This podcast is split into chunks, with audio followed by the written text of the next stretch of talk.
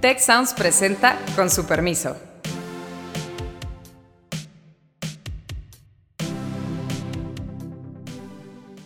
Con su permiso, bienvenidos a un episodio de aniversario nuevamente de este gran podcast, en su segundo aniversario, que ahorita vamos a tener oportunidad de recapitular el año que, transcurrió. Mi nombre es Arturo Aramburu y tenemos una alineación de lujo el día de hoy. Me acompaña de este lado eh, Beata Boina, Alejandro Poiré, Héctor Villarreal y Carlos Elizondo. Entonces estamos con manteles largos. México y Estados Unidos son vecinos que se aman y se odian. Una es la ficción de que desde el punto de vista económico también nos conviene aliarnos con China. A mí me parece que, que la relación tiene algunas tensiones y, se pueden incrementar en, en frentes muy específicos. ¿eh? Acabaron pidiendo el dinero a los gringos después de insultarlos. ¿Cómo están? Muchas gracias. ¿Todos bien? Todos bien. Muy bien, muy contento de que, estés acá. Qué bueno, yo que también estemos estoy, acá. De que estemos acá, de hecho. estoy muy, muy contento. Y de hecho, es de las primeras veces que podemos vernos de frente, grabar en persona. Tenemos una producción muy interesante también acompañándonos. Entonces vamos a aprovecharla. Vamos a irnos directo al tema. Eh, ustedes durante todo un año estuvieron analizando temas diversos. A veces juntos, a veces en lo individual. Hablaron de temas energéticos, hablaron de temas políticos, hablaron eh, de chismecitos y carnita política que ustedes mejor que nadie lo conocen bien. Y me gustaría empezar con un tema que nos va a servir para abrir el diálogo y después retomar lo que ha pasado en el año.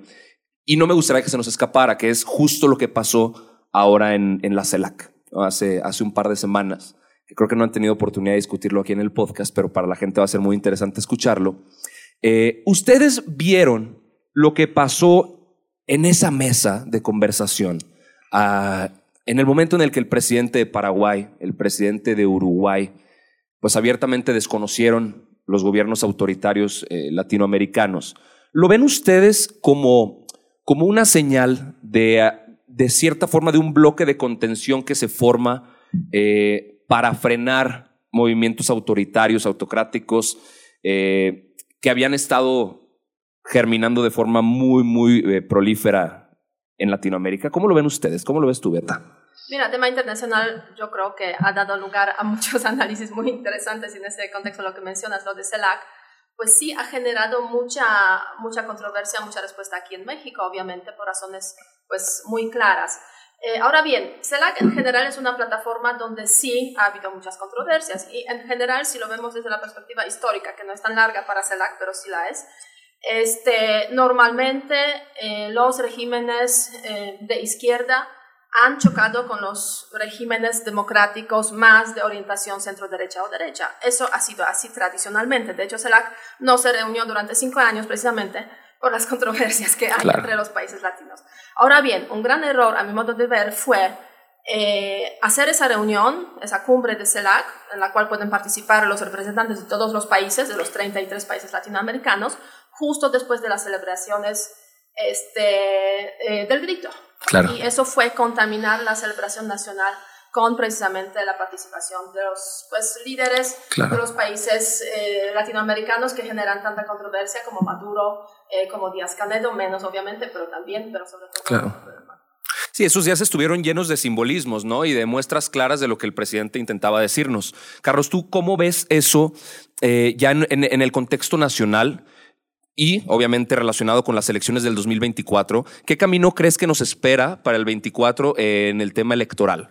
Tenemos 40 minutos, o ya un poco menos. Este, mira, yo creo que el presidente López Obrador, que no le interesa realmente la política exterior, le interesa mucho el manejo de los símbolos, las fiestas nacionales, y creo que se equivocó desde el punto de vista del interés nacional en los símbolos que mandó. Invitar al presidente de Cuba a hablar el Día de la Independencia Mexicana, pues a lo mejor deja contentos algunos de sus bases, a lo mejor salen muy bien en la foto, pero cuando tienes un gobierno de Estados Unidos que le está abriendo a 8 millones de mexicanos la oportunidad de legalizar su estancia en Estados Unidos, tendrías que estar haciendo todo lo posible para colaborar con ello ayudar a que esa reforma pase el Congreso de los Estados Unidos. Y él prefiere pleitos simbólicos como este. Qué bueno que si no vino luego el secretario de Estado a la siguiente celebración de Estados Unidos, que, que, si hubo un video de Biden que decía que quiere mucho al pueblo mexicano, pero no dice nada del gobierno, todo eso es el juego de símbolos. Lo importante es que la política exterior tiene que ser un instrumento para mejorar las condiciones de vida, de autonomía de los países miembros y esta de, de los países respectivos y esta cumbre no sirvió para, Sí, sí, Carlos, pero estás con una lógica francamente muy del siglo XX. Pues que yo estudié relaciones internacionales. No, lo sé, yo lo sé, pero lo que tenemos que entender de esta cumbre es insertarla en la lógica de un intento de retroceso hasta en las formas de lograr la sucesión presidencial dentro del gobierno y su partido. Y francamente, creo que tienes toda la razón. López Obrador se equivocó porque la agenda está en otro lugar. Claro. La, la política exterior es para esto pero lo que opina el canciller es que la política exterior es para juntar timbres y para juntar moneditas en su ofrenda al señor presidente cuando el presidente tenga que llegar a decidir quién va a ser su sucesor. Así se está jugando. Y creo que se equivocó el propio canciller también, porque la verdad la explotó una bomba en la cara. Creo que el objetivo era un poco decir, miren muchachos, yo también soy radical de izquierda, ¿eh? y podemos traer aquí al presidente de Cuba, y podemos traer aquí a Maduro. Y tú, presidente de México, eres el líder de el todos. El líder de la nueva izquierda latinoamericana, whatever that means. Eh, y, y, el efecto es que en la propia mesa Maduro le recordó a, a López Obrador que quien lo invitó quien no fue. convocó fue Calderón originalmente. Así como que el, que el pecado capital, ¿no? el innombrable, se le mienta al señor en esta fastuosa cumbre de viejitos, todos hombres, otra vez, y ahí es Claro. un poco eh, eh, la idea del retroceso, eh, y en donde, pues al final del día, tienes razón, estas cosas tienen consecuencias, tienen consecuencias para la política exterior de México, otro desencuentro absolutamente innecesario con Estados Unidos, eh, y creo que también no necesariamente le va bien en esta lógica del liderazgo latinoamericano, porque incluso eh, hubo estas recriminaciones de los democráticos, pero también de los autoritarios diciendo, oye, esta idea que traes de que las Naciones Unidas sigan en su protección y defensa de los derechos humanos, eh, pues no, pues si queremos ser autónomos vamos a hacerlo en serio, ¿no? No, Obama está lleno de locuras esto. Es para convocar, tenía dos grandes objetivos. Sustituir a la OEA, que resultó que no va por ahí. Pero más interesante, queríamos hacer una cosa como la Unión Europea, Claro. que es justo el poner restricciones a los miembros en términos de derechos humanos, de política comercial, de política económica y de muchas otras cosas. Pero además, no vino ninguno importante. Claro. O sea, los países grandes se abstuvieron. El único que iba a venir se le aguadó la fiesta, que era el presidente argentino. Así es. Yo quisiera retomar sobre lo que dice Carlos. Además, para darle un toque todavía más estridente, están los problemas en Brasil, que no son menores con Bolsonaro, con un discurso también Sí. sumamente extraño. Entonces parecíamos una caja de resonancia de, de- o sea, cuenta la democracia, no cuenta, vienen estas personalidades. Creo, creo que eso también enturbió y no se le ha dado la cobertura que merece. En Brasil están las cosas muy extrañas. Pero yo quisiera conectar con algo que decía Carlos. Creo, creo que hubo una oportunidad desaprovechada y, y lamentablemente el timing estaba perfecto. Todo, una de las cosas que se, quiere, que se quiere hacer para tratar de mitigar los efectos de la pandemia es una inversión muy fuerte de Estados Unidos hacia el sur, particularmente en Centroamérica. Había la oportunidad de, i- incluso creo que se le cayó aquí la pelota al presidente, de, de decir, ¿sabes qué? Vamos a hacer una cumbre que desde México se señalen los proyectos estratégicos para la región y nos vamos a empezar a integrar ahí y salimos con este circo. Es Claro. un gran punto, Héctor. Fueron a pedirle dinero, a- porque acabaron pidiendo el dinero a los gringos después de insultarlos, ¿no? Bueno, es lo clásico ya en esa revista. Ahora, lo que es interesante es la otra faceta de regresar a los años 60. Uno es la sucesión presidencial, sí, cada quien juntando sus fichas, el presidente trayendo a la suya, ¿no? Claro, O sea, a diferencia de los clásicos, aquí el presidente habla con la verdad. Sí. Él dijo que iba a tener tales personas en el gabinete antes de la elección y ahí estuvieron, salvo una persona. Y todos sabemos que la candidata se llama Claudia Sheinbaum, pero, pero el juego sigue. Pero en el otro lado es creo que no entiende tampoco bien cuál era el juego que México jugaba en los 60 de cierta distancia de los Estados Unidos, votar en contra de la expulsión de Cuba en la OEA, pero tenía que ver con como un juego de sombras, no sé si acordado, pero ciertamente platicado, pero que no ponía en juego la parte estratégica de colaboración, eh, la Alianza para el Progreso, etcétera. Y acá es como bruscón, como... Sí, estirando la liga, ¿no? hasta el punto en el que, y esa es mi siguiente pregunta para ustedes, que pudiera romperse eh, o, eh, que, se pusiera muy ríspida la relación eh, México-Estados Unidos. En algún episodio ustedes comentaron con un ejemplo muy padre. México quiere bailar en la misma fiesta que baila Estados Unidos. Estados Unidos organiza la fiesta y te invita a pachanguear con ellos si quiere, ¿no? Hasta ahorita Estados Unidos pareciera que sigue queriendo tenernos ahí. Y me parece que fue Carlos el que comentó. Hay que analizar si México quiere bailar en esa fiesta, porque pareciera que no están queriendo. Exactamente. que tiene que bailar de alguna forma y el tema económico yo creo que es crucial en ese sentido y hay unas contradicciones muy fuertes cuando habla el presidente que el TEMEC es, digamos, la base de, este, de la integración de la economía de México, etcétera, pero por otra parte, pues está haciendo ese tipo de eventos como CELAC, invitando a los presidentes a las fiestas nacionales. O sea, México no tiene muchas otras opciones. De hecho, hay una... Eh, eh, conexión muy fuerte y la, conocemos todos, económica, eh, social, sobre todo por el tema de la migración, en temas de seguridad con los Estados Unidos. Es un vecino, son, o sea, México y Estados Unidos son vecinos que se aman y se odian. O desde para la perspectiva de México lo vemos claramente, un vecino que amamos y que odiamos al mismo tiempo. En ese sentido, yo creo que no ha madurado esa política mexicana, sobre todo en esa administración, de reconocer de que si este es el socio fundamental en lo económico, en lo social, eh, pues sí debe ser también un socio importante en lo político y como que dan, darle golpes por debajo de la mesa y a veces también golpes por encima de la mesa, pues no es lo mejor para esa relación. Y a mí me llamó mucha atención la celebración del 200 aniversario de la consumación de la independencia y el discurso que dio el presidente. Fue corto, pero muy significativo, de los pocos donde habló sobre los países, otros países, sobre sus relaciones, las relaciones de México con otros países. Menciona a Rusia en primer lugar, diciendo que, ¿cómo le vamos a reprochar a Rusia eh, el asesinato de Trotsky si los rusos después hicieron tantas cosas buenas para nosotros? O sea, dijo eso el presidente de México en la celebración del 200 aniversario de la consumación de la independencia. Algo, o sea, yo estaba escuchando y no me lo creía, o sea, lo escuché mal. Entonces está, está impresionante, ¿no? Más así hay algunas otras. propósito debe tener muy claro. Debe tener un propósito, un poco en relaciones con Rusia, pero sobre todo en las relaciones con los Estados Unidos. Y por ahí al final menciona al presidente de los Estados Unidos. También agradecemos al presidente Biden por darnos ese discurso, digamos, eh, en grabado, eh, pregrabado. Entonces sí hay esta, estos golpes que se están dando y eso la administración democrática, pues em, eh, la, la administración demócrata, digamos, en los Estados Unidos es una administración que tiene paciencia, son experimentados, son diplomáticos, eh, digamos, saben que la institucionalidad, la institucionalidad, es lo más importante en ese sentido, pero eh, no responden de la misma manera, obviamente, en, en, en, los discursos, pero la verdad es que toman sus decisiones, ¿no? Y entre estas decisiones, pues, hay varias, voy o no voy a la fiesta, ¿no? Simplemente hago esto o no hago, abro la frontera o no abro la frontera. por más pacientes que sean, si las propuestas políticas en el 24 se ven de la misma forma que se ven hoy,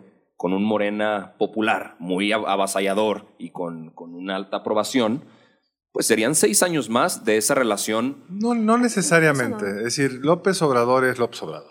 Eso es... ¿Tú verías un cambio entonces? Pues, perfectamente. Yo creo que eh, lo que dice Beata es cierto. Cualquier cálculo realista de dónde está el bienestar de México es en mantener una buena relación con Estados Unidos, poder ir a las fiestas entrando en primer lugar, con, bien acompañado, etcétera, etcétera, en la mesa principal, no ahí en el baño. Claro. Entonces, y yo creo que es muy peculiar un presidente que, por ponerlo muy gráficamente, es capaz de destruir por una decisión arbitraria y caprichosa la obra de infraestructura más grande que el Estado mexicano tenía, que era el aeropuerto de Texcoco. No creo que otros de Morena o de o del derecho hubieran hecho algo parecido. Esto es muy de López. Entonces, yo creo que esto es lo que dice Beata. Estamos, no, no diría condenados, afortunadamente estamos en este, en este lugar del mundo, con esa frontera con Estados Unidos, es un gran privilegio, hay que aprovecharla bien. El Telecán, Temec fue para eso y hay partes del país que están muy bien gracias a eso. El presidente lo entiende, por eso ratificó eh, el TEMEC, esta administración. Entonces no estamos yo creo que en un mundo de ruptura y los Estados Unidos tienen claro que tienen que cuidar el vecindario, tienen el privilegio de tener solo dos fronteras relativamente fáciles y la comparas con Polonia o con cualquier otro, China, cualquier otro país del mundo. Ahora hay un tema sustantivo que sí creo que le puede acabar estallando esta administración, que es el tema de quiénes son las empresas validadas para el, despliegue de la red de 5G. Estados Unidos ha estado muy activo en que no sean empresas chinas. Ha logrado que aliados como el Reino Unido, que tenía ya planeada esa licitación, excluye. exactamente. Se echó, es más preciso eso, en efecto, Alejandro. Eh, y México eh, ahí ha dicho que no. Y eso puede ser un punto de conflicto muy serio y que va a acabar, creo yo, pagando México un costo muy alto, porque tarde o temprano nos vamos a echar para atrás. Exacto. Y eso va a retrasar el despliegue de... Pues, Una tecnología que es importantísima. Claro. Héctor, ¿tú cómo lo ves? ¿Cómo ves ese, ese costo para México que probablemente los daños son incalculables en el corto plazo de hacer ríspida la relación en este sentido con Estados Unidos? ¿Cómo lo ves tú y, y, y qué tendría que hacerse para mejorar eh, la vía por la que estamos yendo con, con Estados Unidos? Mira, yo creo que, yo creo que es muy buena pregunta. A mí me parece que, que la relación tiene algunas tensiones y, se pueden incrementar en, en frentes muy específicos. El energético el siguiente año creo que va a ser un dolor de cabeza y otra oportunidad perdida porque si viene todo esto de la electrificación, seríamos los primeros interesados en pedirles que nos den chance de ir a su red, desde mi punto, desde mi punto de vista. Déjame agregar algo ahí, tú estás siendo optimista. Yo creo que tenemos un, he hablado con algunos expertos, un gran incertidumbre en el invierno respecto a la capacidad de la CFE de traer el gas que el país necesita, no solo para las termoeléctricas sí, ya lo vimos. No solo ya lo vimos, estamos arrastrando eso. La CFE no está pagando contratos que tenía porque no anticipó con compra de futuros, la llegada de un frente fría, entonces hay una deuda gigantesca que no están pagando, están litigando, pero esas mismas empresas son las que con las que tienes que tener amarrados los contratos de gas para este diciembre y el mercado de gas se ha movido muy rápido porque han construido muchas plantas de licuefacción de este gas para exportarlo a Europa que está queriendo saltar o disminuir la dependencia del gas ruso, es estratégico también para los Estados Unidos. Entonces ahí podemos tener un susto. ¿eh? Sí, sí, sí, sí, Otro, otro dato que Producto de nuestra ineficacia, no de una sanción de los Estados Unidos, hay que decirlo. Producto de la no planeación. De una no planeación. Yo creo que también vamos a empezar a ver la tentación de gobernadores eh, en la frontera norte queriendo hacer tratos directos con Estados Unidos. A ver, que nos cuente el regio qué trae en mente. No, no, no, no. A ver, sí, querer queriendo. Nuestro gobernador y exalumno, el gobernador de Nuevo León y exalumno desde nuestro programa DPP, Samuel García, pues ya trae muchos tratos con el gobernador de Texas. Y yo no creo que los gobernadores de la gobernadora de Baja California, y el gobernador de Sonora, que son de Morena. También egresados de la escuela. También egresados de la escuela de gobierno. Sí, claro, claro, claro, claro. O sea, creo que el profesor Villarreal nos está anunciando una estrategia que él mismo está llevando con sus exámenes. No, no, no, En el caso de Samuel García es, muy claro. Incluso en el tema de vacunación, él dijo, no me voy a esperar a ver a, qué momento me llegan las vacunas y armó un plan de vacunación fronterizo con, Estados Unidos. Simbólicamente muy importante, no cambia los grandes números, pero te indica eso. Son señales. Sí. Sí, sí, pero, pero vienen cosas muy interesantes. Agua en el noroeste. Sí. Eh, redes eléctricas. Déjame parar rápido lo del agua. Nosotros siempre hemos tenido una deuda histórica por el lado del Bravo, que nosotros tenemos que pagarles de la cuenca del Bravo a los Estados Unidos X cantidad de millones de metros cúbicos, y ellos nos lo compensan con agua del Colorado. Con la novedad que se secó, está por secar el Colorado. Ellos van a tener una deuda con nosotros importante. Ahí hay un reto de que se resuelve mejor cuando la relación es buena. Sí, Claro. efectivamente. Se complica No te cuando no. sientas a la mesa con un montón de milagritos. De, A ver, yo nada más pienso, ¿cuántas vacunas más nos hubieran dado los Estados Unidos si nos tratáramos bien con ellos? ¿Cuántos mexicanos ya estarían vacunados? O sea, es de locos esto. Perdón, me saqué del tema de los gobernadores, pero es cierto, es para compensar esto. Y yo creo que pues está la tentación de empezar a hacer acuerdos en lo chiquito que van a empezar a marcar nuevos rumbos. Incluso de repente eh, hay anuncios muy interesantes. Esto ocurrió hace cinco o seis semanas donde el gobernador de Jalisco decía, pues nosotros también queremos estar conectados. no hay frontera. Mejor allá. Sí, Bueno. claro.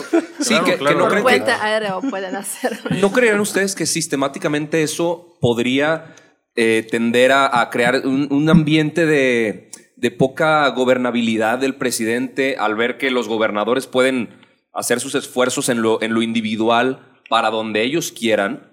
Al final, si, si todos los gobernadores buscaran eso, pues la figura presidencial perdería peso, perdería autoridad, relevancia y, muchas otras cosas, que no sé si eso sea positivo. Yo creo que eso, yo creo que eso está pasando casi ineludiblemente por la, la trayectoria sexenal.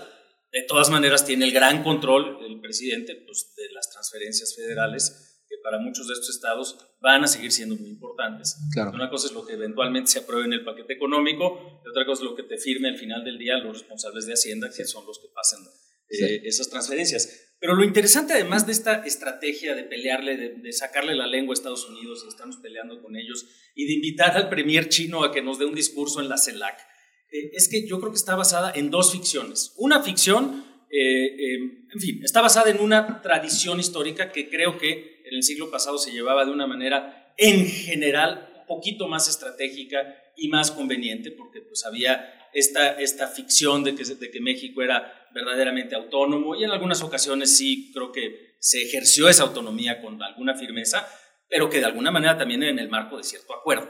Eso está muy bien, creo que lo están haciendo mal. Siempre en esta estuvimos del lado de Estados Unidos en la Guerra Fría, digámoslo claro. Exacto, exacto. Eh, pero además de esa tradición, hay dos ficciones. Una es la ficción eh, de que desde el punto de vista económico también nos conviene aliarnos con China. Por santo Dios, eso ya lo hemos visto una y otra y otra vez. Somos competidores. Eh, realmente la- el reto es precisamente aprovechar la relativa dislocación de las economías estadounidense y China para poder volver a aprovechar estos tratados que hemos firmado en distintas condi- eh, condiciones. Y, y la otra ficción es que la opinión pública, los mexicanos, nos gusta pelearnos con los gringos. Eso es una falsedad absoluta. Millones y millones y millones de mexicanos tienen parientes que viven allá, tienen parientes que son estadounidenses, ven la posibilidad de futuro, de progreso, de oportunidad en cierta relativa, en cierta cercanía y de oportunidad y de crecimiento compartido y no van a estar tan contentos si sistemáticamente creemos que el destino es aliarnos a los chinos. Ya digo, no hablemos de racismo y de novelas fantásticas como El complot mongol, pero ciertamente pues, nos habla de que nuestra vocación, incluso cultural y de opinión pública, no va a tener, no va a pasar por esta, digamos, lógica estratégica de vamos a aliarnos con los tiranos para defendernos de los gringos. Eso Además. López lo entendió en la campaña. Él, en la elección del 6, se peleó con el Telecán. Así es. En la elección del 18 ya no. Y ganó todo el norte por eso. Con un discurso anti-Telecán ganaba Mon- este, Nuevo León como ganó, pues ni de broma. Ni de broma. Ahora bien, yo creo que es importante también marcar aquí que eso no debe, se puede decir, impedir que haya diversificación, ¿no? Porque también hay una... Que es otro gran- sueño Bueno, sí, ya sé, mexicano. yo lo estoy por ahí, estoy por ahí Carlos estuvo a lanzando... punto de decir que era la tercera ficción. lanzo esta idea a cada rato porque, bueno, por ahí está Europa, por ahí está la Unión Europea, por ahí está Asia, obviamente ya no digo África porque es otra historia, pero, digamos, diversificación es siempre sana desde el punto de vista, No, digamos, de tener en el portafolio, pues, diferentes hacerla, opciones, pero- oportunidades, pero bueno, hay ciertos, digamos, arraigos y ciertas No, eh, de peso, realidades el que peso no, no van a geográfico. Tú cambiar. ves el intercambio de Canadá, el 80% también es Sí, con los los Estados, Estados Unidos. Unidos. ¿Por Sí, qué? Pues sí, porque sí, esa sí. frontera está ahí Y juntito. con un Es una pequeño frontera detalle inmensa, que claro. es que hay que tomar en cuenta las brutales disrupciones logísticas que ha traído la pandemia.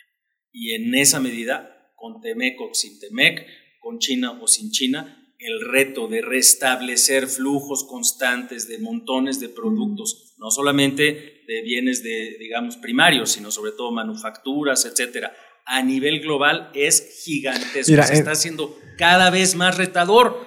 Estamos cerquita de Estados Unidos, atorémosle a eso. y una vez más ahí hay oportunidades para los un, un presidente, a mí lo que más me deprime de todo esto es lo que no estamos haciendo y el bienestar que le podría estar generando a los mexicanos. Un presidente que estuviera activamente buscando capturar esas oportunidades, estaría creciendo la economía varios puntos más. Y lejos de eso, pues hay empresas que no se están colocando en México porque no saben si van a tener electricidad.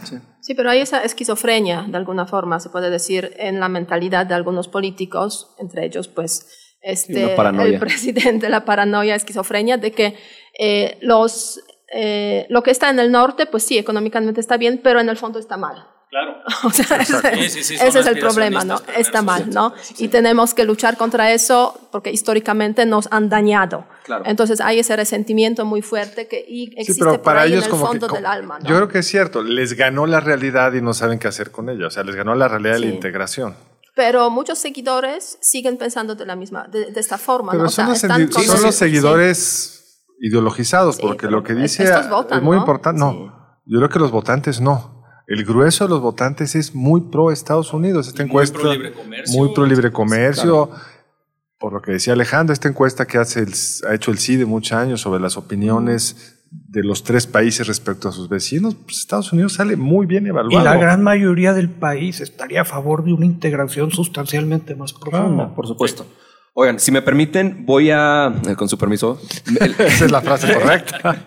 Voy a cambiar un poco de, tono aquí los últimos minutos que tenemos para grabar, porque sé que la gente, al escuchar, la audiencia, al escuchar este podcast, Busca, por supuesto, el análisis de expertos como ustedes, pero también busca un espacio de reflexión. Y tú lo mencionaste ahorita, Alejandro, la pandemia nos ha traído cambios sustanciales en todo sentido y los personales ah, han, sido, han sido muchos, los cambios individuales. Y me gustaría que tomáramos estos últimos minutos eh, para escuchar de cada uno de ustedes una, una reflexión que alguien en casa pueda escuchar para reconfortarse un poco sobre lo que está pasando en el país, lo que viene para el país, lo que nos toca eh, hacer en este país como ciudadanos, como ciudadanas, y, y, que nos vayamos con un toque optimista y lindo en este, en este aniversario que, que obviamente nos hace celebrar y también nos hace reflexionar. Creo que vale la pena utilizar estos últimos minutos para eso. No sé quién, quién quiera comenzar. Pues quién empiezo yo. Digamos, yo creo que hay dos temas que hay que tener presente y estar optimistas al respecto. El primero es, los COTS fueron horrendos, pero estamos saliendo de la pandemia.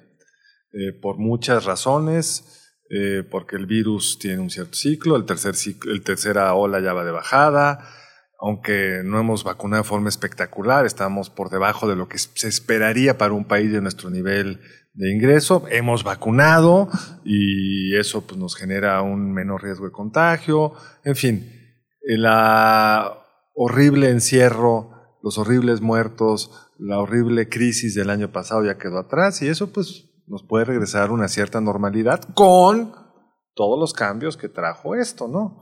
Que los conocemos todos y los vivimos todos de nuestras muy particulares experiencias personales. Y lo segundo, un poco lo que dijo Héctor, o relativo a una cosa que dijo Héctor. Complicado un presidente como Bolsonaro, ¿eh? O sea, hay de populismos a populismos. Yo creo que el presidente López Obrador tiene muchas virtudes que hay que celebrar y agradecer. Acata las. Cuando la Suprema Corte dice, o el Poder Judicial dice algo, lo acata. No ha desacatado una sola eh, sentencia de la Suprema Corte. ¿Ves tú en México eh, un, un, espacio donde se permita que germine una figura del estilo de Bolsonaro? Podría ser en el futuro, pero creo que es otro, sería otro tema. Lo veo muy difícil, la verdad. Creo que estamos curados de espanto de este tipo de, de, de, de gobiernos, pero no lo sé. Esos son justo liebres que saltan y nunca sabes por dónde ni cómo. Pero yo creo que el gran resultado de la elección, y lo comentamos acá, es que el ciclo seccional se va a terminar, va a llegar alguien más, va a haber elecciones. A lo mejor gana Morena, a lo mejor no, nada está escrito, porque esa es la naturaleza de los regímenes democráticos, es la incertidumbre. Es decir, el país continúa, sus, la, la fortaleza estructural ahí está, la integración con Estados Unidos, todo lo que se ha hecho en algunas entidades, las oportunidades que derivan de ello. Si uno va a Querétaro, dice, pues esto se puede. O sea, no es que estamos condenados al subdesarrollo. Entonces creo que las cosas van a seguir continuando. El presidente ha hecho cosas, que, ha, hecho cosas bien. La, la, colusión y corrupción entre ciertos grupos económicos, ni siquiera diría empresariales y el gobierno, los factureros, cosas espantosas, pues se han ido acotando. Entonces yo creo que hay también razones para estar optimistas. No voy a decirlas para estar pesimistas porque no era tu pregunta. Hay, muchas, yo creo que hay muchas. De eso hemos hablado durante dos años. Hay, muchas, hay muchas razones y yo llevo aquí casi ocho años, siete y medio. A veces me da la sensación de que el país avanza cinco pasos y retrocede tres, entonces siempre se quedan esos dos de... Eso es muy bueno.